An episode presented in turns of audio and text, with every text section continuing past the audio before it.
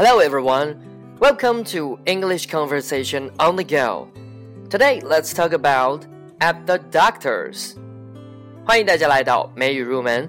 今天我们来聊一下关于看病的表达。Number one，常见的疾病表达。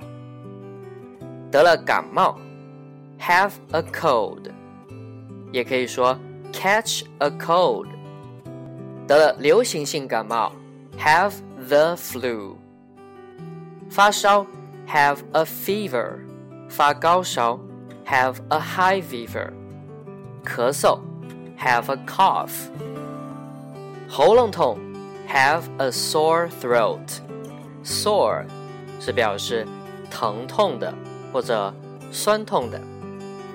如果说手臂酸痛，have a sore arm；腿部酸痛 ，have a sore leg。另外还有 ache，也可以表示疼痛，但它常常与其他词形成复合词。头痛，have a headache；牙痛，have a toothache；胃痛，have a stomachache。Don't talk too much when you have a sore throat。喉咙痛的时候，不要说太多话。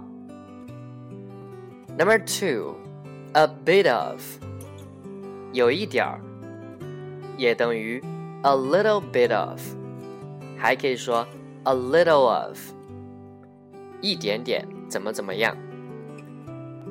让我给你一点建议吧。Let me give you a bit of advice. Number three, shot，表示注射、打针，是比较口语化的表达。 较正式的表达为 injection。injection 常用的搭配 give somebody a shot，给某人打针，也可以说 give somebody an injection。如果是接受打针，take a shot，或者 get a shot。Take an injection or get an injection. The nurse will give you a shot.